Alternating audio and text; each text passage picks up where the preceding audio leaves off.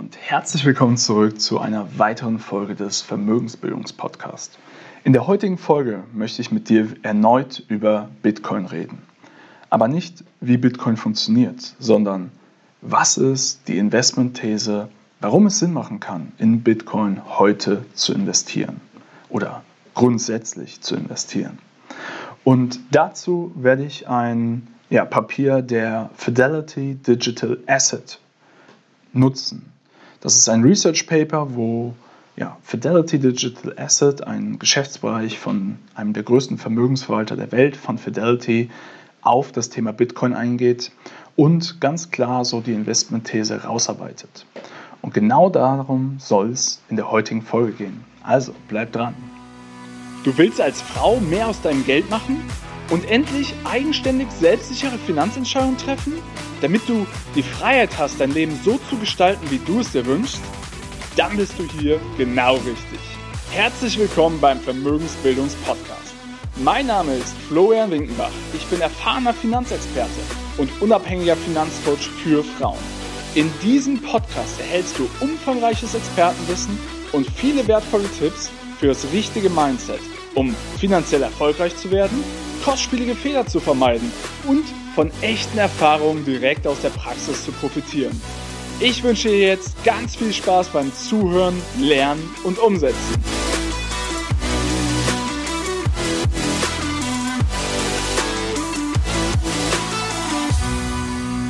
Lass uns mal überlegen, welche Funktion kann Bitcoin denn überhaupt erfüllen?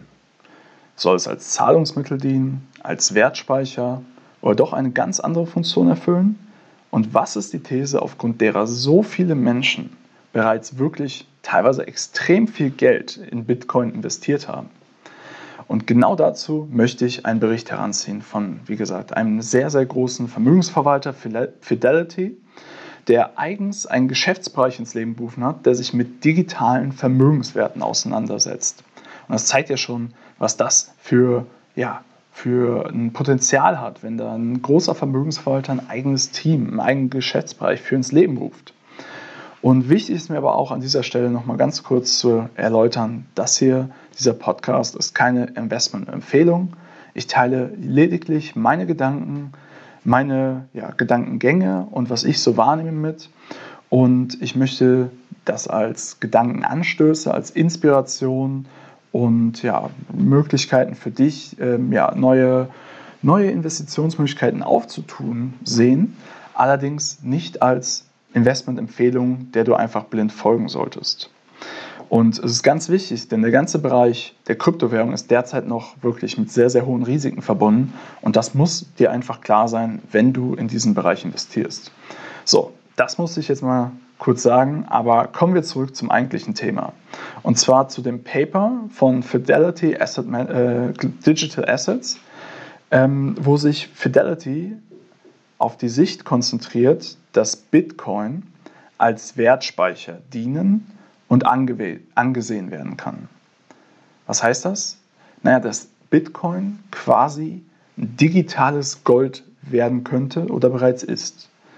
Und dabei bezieht sich halt Fidelity auf verschiedene Investoren, mit denen sie sich halt ausgetauscht haben und die Bitcoin bereits als Wertspeicher betrachten, da es einfach sehr viele, ja, sehr positive Attribute eines Wertspeichers hat. Und die Aussage ist, dass jetzt quasi Bitcoin nur noch weiter als solcher akzeptiert werden muss. Also dass Bitcoin bis jetzt nicht die Massenakzeptanz hat und dementsprechend natürlich auch noch kein richtiger Wertspeicher ist, weil der Wertspeicher kommt auch daher, dass es halt durch die breite Masse adoptiert und genutzt wird und dementsprechend natürlich dem Ganzen einen höheren Wert beimisst. Und genau darauf möchte ich in den folgenden Minuten eingehen. Was macht Bitcoin zu einem digitalen Gold? Also was macht Bitcoin zum Wertspeicher? Wir uns aber darauf fokussieren, was Bitcoin als Wertspeicher ja, so attraktiv macht, möchte ich dir auch ganz kurz erklären, welches Potenzial denn damit einhergeht. Und da beziehe ich mich jetzt wieder auf das Paper von Fidelity. Und der wichtigste Aspekt bei dieser Investition wäre, dass Bitcoin ein, ja, eine asymmetrische Upside bietet. Was heißt das? Asymmetrie heißt, dass natürlich beide Seiten nicht ganz gleich sind. Und asymmetrische Upside bedeutet, dass die Upside eines Investment, äh, Investments in Bitcoin dir mehr Potenzial bietet als ein möglicher Verlust. Das heißt, dass wenn du 100% zwar verlieren kannst deines Investments, kannst du aber 1000% zum Beispiel gewinnen. Weil es kann ja sein, dass Bitcoin auf Null fällt, dann könntest du 100% verlieren. Also das wäre jetzt wirklich der aller Worst Case. Ich kann mir nicht vorstellen, dass Bitcoin wirklich nochmal auf 0, Euro, äh, 0 Dollar oder 0 Euro fällt.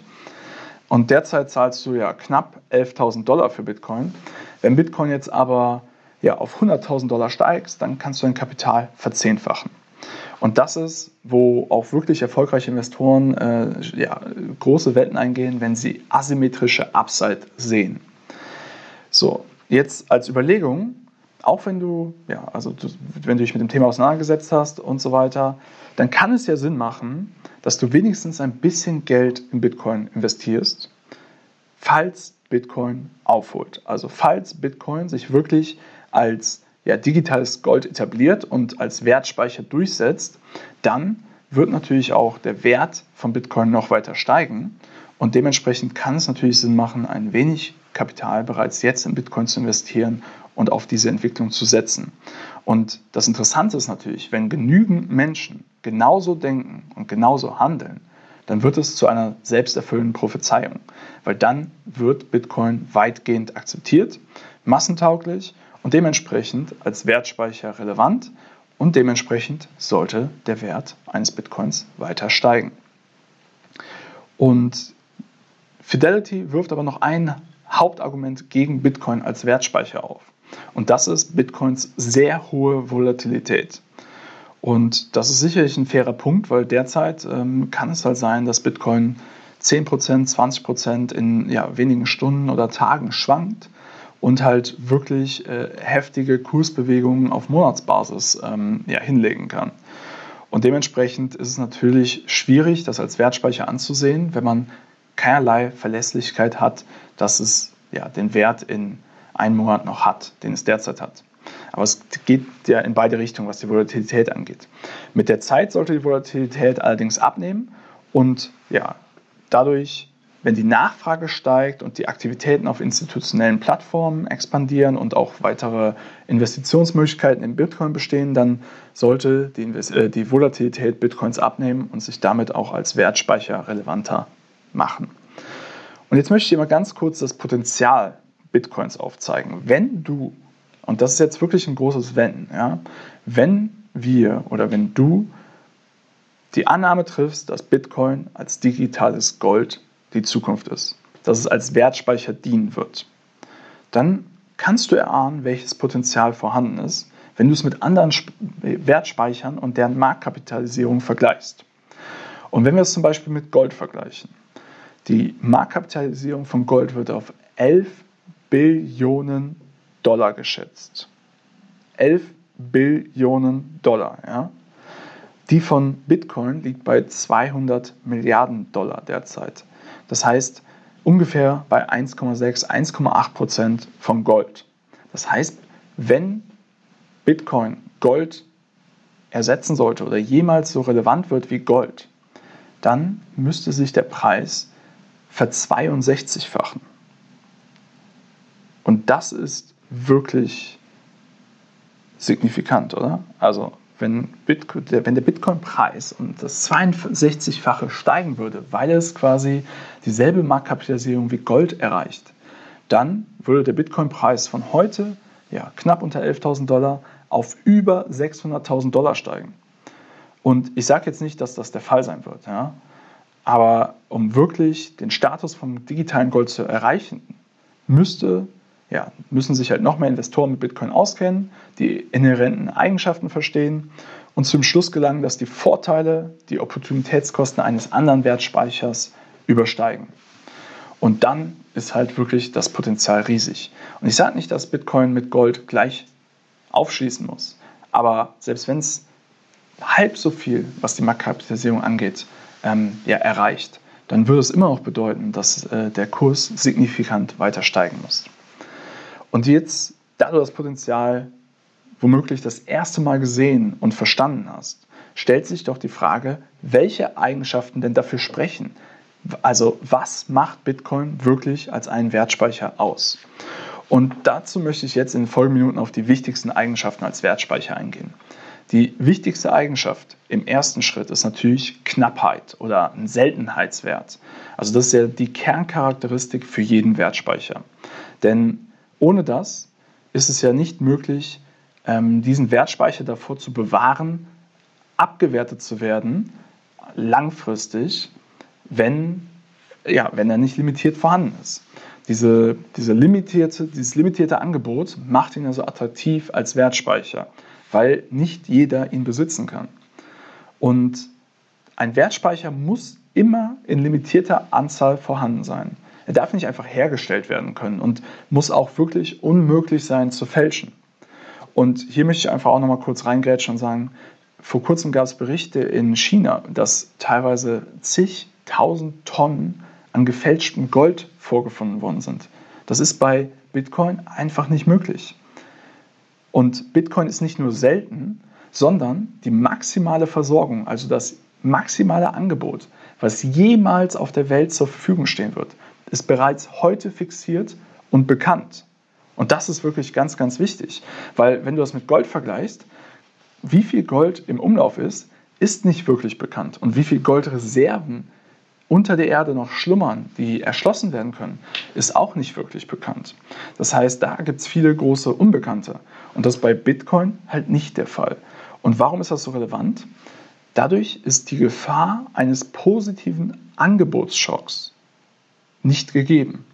Es ist per heute ganz klar nachvollziehbar, wie viel Bitcoin es für immer geben wird, 21 Millionen, und wie viele jedes Jahr neu herausgegeben werden in Form von äh, ja, Mining Rewards, also für die Miner. Dazu kannst du dir die Folge 40 nochmal anschauen, wo ich Bitcoin mal vorgestellt habe, wie es funktioniert, um, damit du das Ganze verstehen kannst. Und jetzt noch wichtiger, von den 21 Millionen Bitcoins, die jemals verfügbar sein werden, wurden schon mehrere Millionen verloren, weil so viele Personen relativ früh investiert haben, als Bitcoin noch einen Dollar oder so gekostet hat.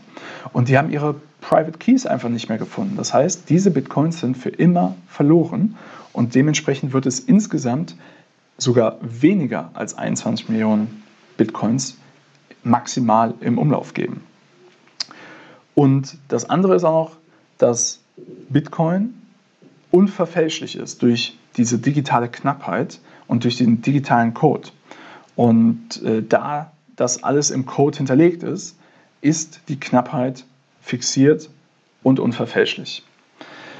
Der zweite Aspekt eines jeden Wertspeichers ist Teilbarkeit.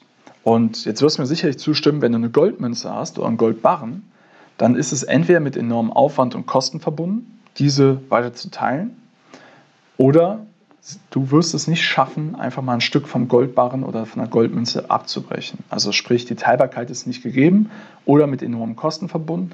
Oder wenn du Gold in kleineren Stückelungen von Anfang an kaufen möchtest, dann ist es auch mit höheren Kosten verbunden, einfach weil ähm, höhere Aufschläge ja, abverlangt werden für kleinere Stückelungen. Der dritte Aspekt ähm, eines jeden Wertspeichers ist Beweglichkeit und Leichtigkeit bei der Übertragbarkeit. Und wenn du jetzt zum Beispiel Gold anschaust, dann ist ja so, dass es eher schwer ist zu transportieren oder zu bewegen. Also jetzt vielleicht nicht bei einer Goldmünze oder bei einem Goldbarren, aber wenn du jetzt wirklich signifikantes Vermögen hast, als ja, Staat, als äh, ja, vermögende Person, als Unternehmer, wie auch immer, dann ist es natürlich so, dass, äh, ja, keine Ahnung, 100 Goldbarren, 100 Kilo schaffst du jetzt nicht mal eben so im Handgepäck im Flieger von A nach B oder so. Und du musst es auch immer verzollen bzw. zumindest deklarieren. Bei Bitcoin ist es so, es ist kinderleicht übertragbar. Du hast es entweder in deiner digitalen Wallet auf dem Handy oder PC oder auf einer Hard Wallet, also Hardware Wallet, ähm, in Sicherheit. Aber diese Wallet, wenn du eine Hardware Wallet hast, ist wie ein USB-Stick und dementsprechend total leicht zu transportieren. Und leicht übertragbar ist es sowieso, denn du kannst 24 Stunden, sieben Tage die Woche, 365 Tage im Jahr Bitcoin transferieren. Die Börse ist immer auf und dementsprechend kannst du Bitcoin an ja, jede Person auf der Welt schicken, zu jedem Zeitpunkt, der dir beliebt, äh, solange die andere Person auch Internet hat und eine, eine Wallet-Adresse, an die du das, äh, an die du Bitcoin schicken kannst. Das ist ganz wichtig auch zu verstehen, weil das war sonst nicht so leicht gegeben. Und dann der vierte Aspekt ist Haltbarkeit und Lebensdauer. Und da ist halt auch ganz klar, dass die Haltbarkeit gegeben ist, denn sie ist in digitaler Form vorhanden. Ähm, es gibt nichts, was die Lebensdauer oder die Haltbarkeit jetzt beschränken sollte im ersten Schritt. Vielleicht kann natürlich sein, gibt es irgendwann eine weitere Erfindung, die Bitcoin ersetzt, aber das ist per heute einfach noch überhaupt nicht absehbar und deswegen es gibt auch keine andere Kryptowährung, die annähernd so breit akzeptiert und bekannt ist wie Bitcoin. Und der, Netzwerk, der Netzwerkeffekt von Bitcoin ist einfach so relevant, dass das auch die vorherrschende Kryptowährung bleiben wird und als Wertspeicher dienen kann. So, das sind die vier Aspekte oder die vier wichtigsten Eigenschaften, die für Bitcoin als Wertspeicher sprechen. Lass uns das nochmal kurz zusammenfassen. Punkt 1, Knappheit und Seltenheitswert ist vollkommen gegeben. Es wird maximal 21 Millionen Bitcoins global geben. Das heißt, noch nicht mal ähm, jede 300. Person könnte in Zukunft ein Bitcoin besitzen. Ja? Um das mal in Relation zu setzen. Es gibt weniger Bitcoin, ähm, also weniger als eine Bitcoin für alle 327 Personen, glaube ich. Ja? Zweitens die Teilbarkeit. Also du kannst eine Bitcoin in 100 Millionen Satoshis, also die kleinsten Einheiten von Bitcoin, teilen und dementsprechend du musst keine ganze Bitcoin kaufen. Du kannst sie halt in wirklich 100 Millionen Stücke teilen.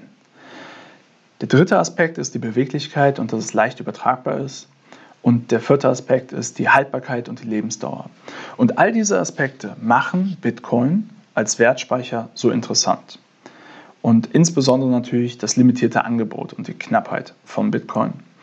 Und dementsprechend kannst du überlegen, ob du an Bitcoin glauben willst als digitales Gold oder nicht. Aber es ist auf jeden Fall sehr, sehr auffällig, was in letzter Zeit passiert, dass so große Vermögensverwalter wie Fidelity eigene Abteilungen für digitale Vermögenswerte schaffen, dass sie signifikante Ressourcen investieren, um das Thema Bitcoin im Detail zu verstehen und dass sie halt dann entsprechend auch solche Research-Papiere schreiben, indem sie diese Investmentthese darlegen. Und ich werde auf jeden Fall noch eine Folge in den kommenden Wochen machen, wo ich mal so ein bisschen die derzeitigen Trends darlege und dir auch noch ein bisschen erkläre, was so die Treiber sind, die für Bitcoin als Wertspeicher sprechen, nachdem du jetzt erstmal verstanden hast, welche Attribute dafür sprechen. Also, ich hoffe, die Folge hat dir gefallen. Du konntest daraus wirklich was mitnehmen. Du hast jetzt verstanden, warum Bitcoin als digitales Gold relevant sein kann. Und ja, dementsprechend wünsche ich dir einfach viel Erfolg dabei. Reflektier in Ruhe, überleg dir mal, macht das für dich Sinn, was musst du noch wissen und dann kannst du ja für dich entscheiden, wie du damit verfahren möchtest. Bis dahin wünsche ich dir alles Gute, dein Florian.